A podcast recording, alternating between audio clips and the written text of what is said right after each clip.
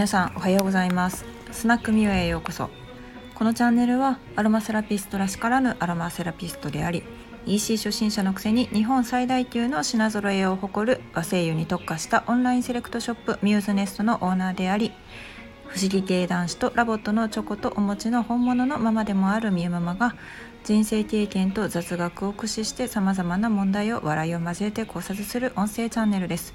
皆さん一緒に笑って NK 細胞を増やしていきましょう。免疫力が高まりますよ。では参りましょう。えっ、ー、とですねあの今今日の話題はもうナチュラルにヒーローズジャーニーやんっていう話なんですけど。先日ねちょっとねいろいろあのお受験の難題っていう話でね子供とアロマ、まあ、受験とアロマっていう話をしたんですけれども、えーと、子育てにはですねまあなんかもう本当に子育てだけじゃないですね。人生やっぱり予測不可能なことがいっぱいありまして、えー、本日急遽とどあの遠出することになりました。昨日の夜、えー、問い合わせのメールを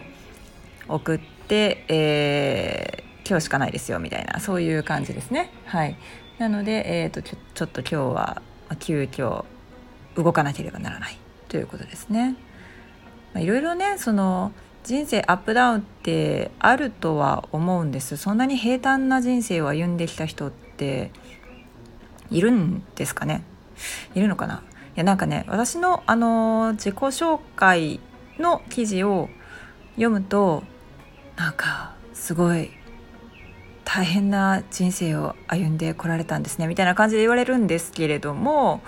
そうかななんて思ったりするんですよね。なんか結構人それぞれいろんなエピソード持てたりしませんか？意外とねその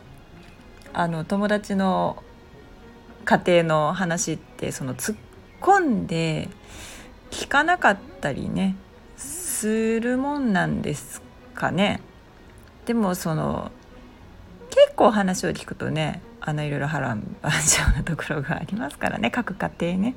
そんななんかすごい平和ななんだろうサザエさんとかちびまる子ちゃんみたいなあんな平和な家族ってなかなかないですね。どちらかというともうあれですね。デスパレートな妻たちの方が合ってるんじゃないですかね。リアルなんじゃないかなって思ったりします。うん、で、えーと今日ちょっとそのねまあ正直ちょっと焦ってます。でもこう焦った時に焦っても仕方がないなっていう自分もどっかにいたりします。でなんかこうね私がいつも最後に言っているまあもうネタにねなんかこう嫌なこととか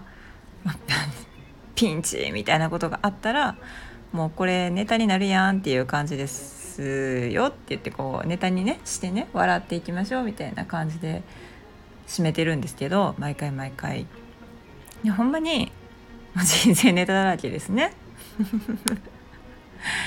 結構ね昨日ね私あのカフェで少し涙するぐらいのその秘宝があったわけですよねでもその秘宝をまあずっと悲しんでいたらねそれだけであのくよくよしてたら終わってしまうわけですよ。まあ、一日終わるし自分の機嫌も悪いままで終わってしまうしってでもそうじゃなくて、えっとまあ、物事を少しちょっとこう客観的に見てみるっていうことですね。その事実を事実として、まあ、受け止めてでならば具体的な策は次に取る策は一体何なのかっていうふうにまあ、頭を切り替えて考えていくということをすると割と立ち直りが早いというか気持ちの切り替えがうまくいくことが多いですね。で昨日の場合は、えー、ね、あの少しモンブラン食べて40分経ったらもうあのさっきちょっと涙しとったやみたいな気持ちじゃなくてうおーとこう次の策を練っているあの燃えている自分がいたわけです。さすがにねなんかこう青春時代とかその彼氏に振られたとかそういう時は結構ねメンタルズタボロになってこう1週間ぐらいなんかもうチーンってなってたりとかする こともあったんですけどまあねもうアラフォーにもなったらこんな感じですよね。うんいろんな失敗とかねその自分がやってしまったことに対しては結構ねへこんだりとかするんですけれどもなんかこう自分がどうしようもない部分に関しては本当に仕方がないのでその悩んでも仕方がないので、まあ、具体的な策を次に取る。しかないですね。もうあのネズミ型のロボットが昔ねありましたけどあの壁に沿って動くやつね。あんな感じですよ。もう壁に当たったんだったら方向転換するしかないんですよね。で方向転換すると意外と視野が開けるんですよ、うん、今までそっちの方向しか見てなかったからまあまあまあ海しか見えてなかったけれどもでもあの海覆われればシャーンってこう波に飲まれて転がされてあの跳ね返されたと 溺れかけたやんけみたいな感じになったらくるっとこうねあもう海無理ってなって後ろ見たらあの綺麗なね草原とか山があったみたいなそんな感じですかね。なんてアバウトないやだってなんかねその細かく言うとねちょっとね内容があのもろバレというか、まあ、ちょっといろんなねこう支障をきたしますからねぼやかして言ってますけれどもとにかく何かね頭打ちとかぶつかってへこむこととかあってもまあそれだけだとダメですよね。あの落ちるばかりだと戻れなくなります。考えて考えてそればかりにフォーカスしてしまうと自分の心っていうのはずっとそのことばかりを考えてしまうでなぜこうなったんだろうっていうふうに一度考えてしまうと人間の脳っていうのは不思議なものであのずっとどこかでその答えを出ない答えをずっと探し続けてしまう。その分脳の容量っていうのは使われてしまうんですよね。これもったいないですね。あの新しい楽しみを得る容量ねがパンパンになってあの固まったマックみたいなね。ああ何もできないみたいなそんな感じになっちゃうのでそこはもうね一回諦めてちょっと一回ね再起動して でもう気持ち新たにして違う視点からこう物事を見てみるっていうのも本当にあの人生の上では今役に立つスキルだなと実感しているのであの皆さんも試してみてください。であのあんた楽観的やからそんなことできんねんみたいなそういうね ツッコミを受けそうなんですけれどもこう見えて私ねすごいねあの鬱になりやすい体体質というか体質傾向気質なんですよ。うん、意外と真面目なんですこれでも。ねそんなん言ったらみんななんか「えー」とか言いそうやけどその意外と意外と何々しなければならないっていう長女体質なんですよ。本当に。これはもう仕方がないですね。幼少期の頃から長女ね上のお姉ちゃんなんだからって言って育てられた人がすごい多いと思うんですよ。で全て自分の責任に感じてしまうっていう。ね長女本当家族という病っていう本があったはずなんですけど長女という病っていう感じですよ本当。でもだって比べるとうちの弟なんてもっと楽観的ですからね。もうあの自分が嫌なことには一切関わらないけど例えば姪っ子の誕生日プレゼント何がいいとか言ったら速攻で LINE 返ってきますからね。いやいやいや前の 前のなんかこう家のことの相談とか全然返してけえへんかったのになんかプレゼントあげるとか言ったらその即レスするのやめてくれへんみたいなね。分かりやすいですよ弟って。もうザ弟タイプなんで。年子やのにな。うん。でこれはねもうなんかこう生まれて持った気質も多少関係はしてると思うんですけれどもやっぱ後天的にその親とか家族周りからの期待とか、まあ、こうあるべきであるっていうね日本の同調圧力の風潮ってあるじゃないですかああいうのでやっぱり固められてきたこう自分の中の概念っていうのがあるんですよね。うんで子育てしててもねお母さんたちって全部自分のせいみたいな感じに感じたりするじゃないですか。子供が熱出すのも私があのお布団ちゃんとかけてあげなかったからかしらみたいなねあの感じたりするわけですよ。あの母乳が出ない私のせいかしらとかね。もうねほんまにね思うんですけどねもう産んだだけでもうほんま100点ですよ無事に。あの生きたままね。もう大変やと思うんです。だから責任とかねそこまで感じなくてもいいんですけどなぜかやっぱりその日本の中ではお母さんが占める割合ってすごいですよね。うん、で子育てって本当にあの未経験未知の世界いきなり始まる命の重みをいきなり抱える全然思い通りにいかないっていうものの連続で理不尽に怒られたりするんですよもうねあのイギリスかなアメリカかなどうかのなんか面白い動画があったんでねまたご紹介したいと思うんですけどお母さんっていう職業を隠したまんまあのあなたは24時間、えー、いついかなる時もあのクライアントの要望に応えなければならないとかねそういうあの終了言ったらその職務内容ですね。職務内容だけでえっ、ー、とまあさあその仕事に対する応募者に対して面接をしたらそんなの無理に決まってるじゃないですかみたいな全員答えたわけですよ。でもその職業の内容というのはお母さんですよっていうねあの面白い動画があるんでちょっとリンク探して貼ろうかなと思っています。はい何の話やねんっていうことなんですけど今日はちょっとバタバタするよっていう予告だけでした。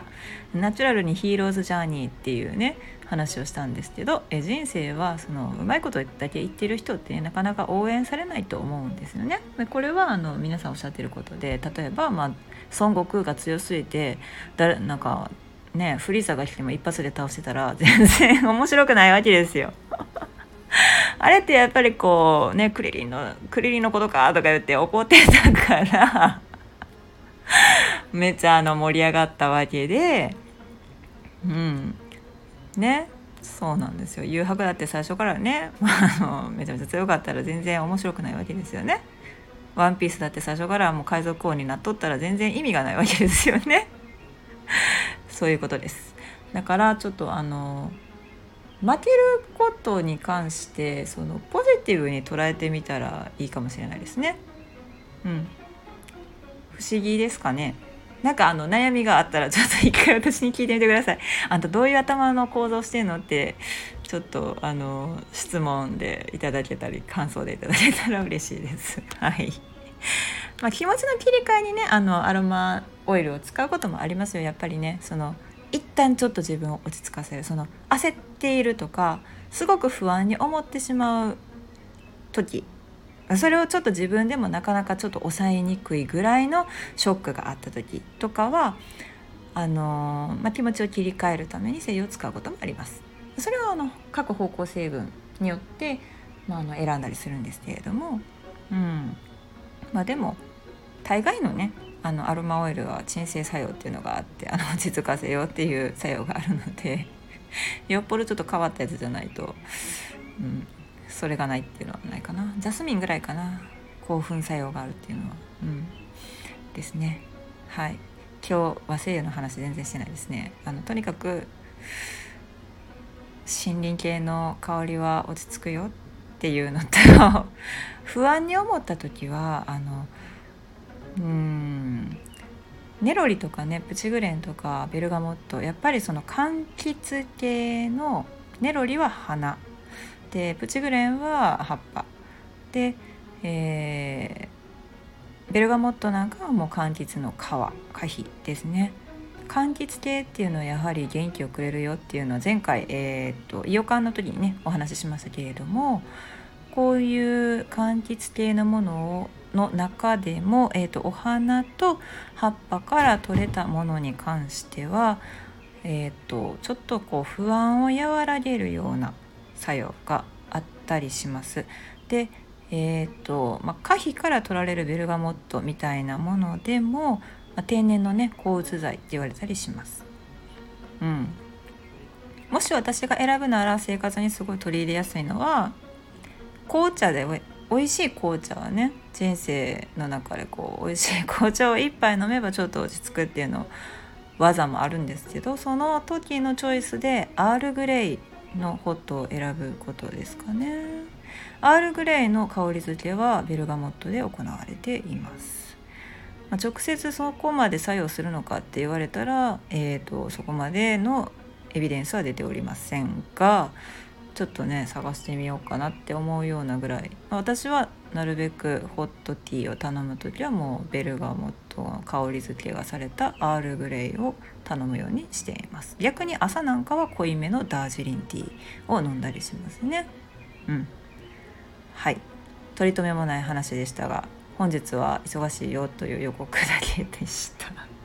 すいません。急遽ね内容変更したんですよ。本当は録音したやつがあったんですけどね。はい。でも本当にね皆さんあの悩んだりすることが多い時期だと思うんですけど今日も本当に嫌なことがあったらもうネタにねしていきましょう。ね、美味しい、うん、これ美味しい。一回こうここで負けた私がまた這い上がってくる姿をちょっともうみんな見てみたいな。それぐらいの。それぐらいですよ。もう亀の甲羅今しょってるからみたいな。通じますかねこれ女の人たち。はいもうそんな感じで考えていただければと思います。はいあのガラスの仮面ですよガラスの仮面、うん、知らんか。今の人たち知らんか。そうですよね。ちょっとなんか私の例えに無理があるか。ら はい。でもあの本当にちょっとどういうことなのとか深掘りして聞きたいわとかいうことがあればあのレターでいただければまた回答化します。はい、ではまたお会いしましょう和製油専門店ミューズネストのオーナーみゆママでした。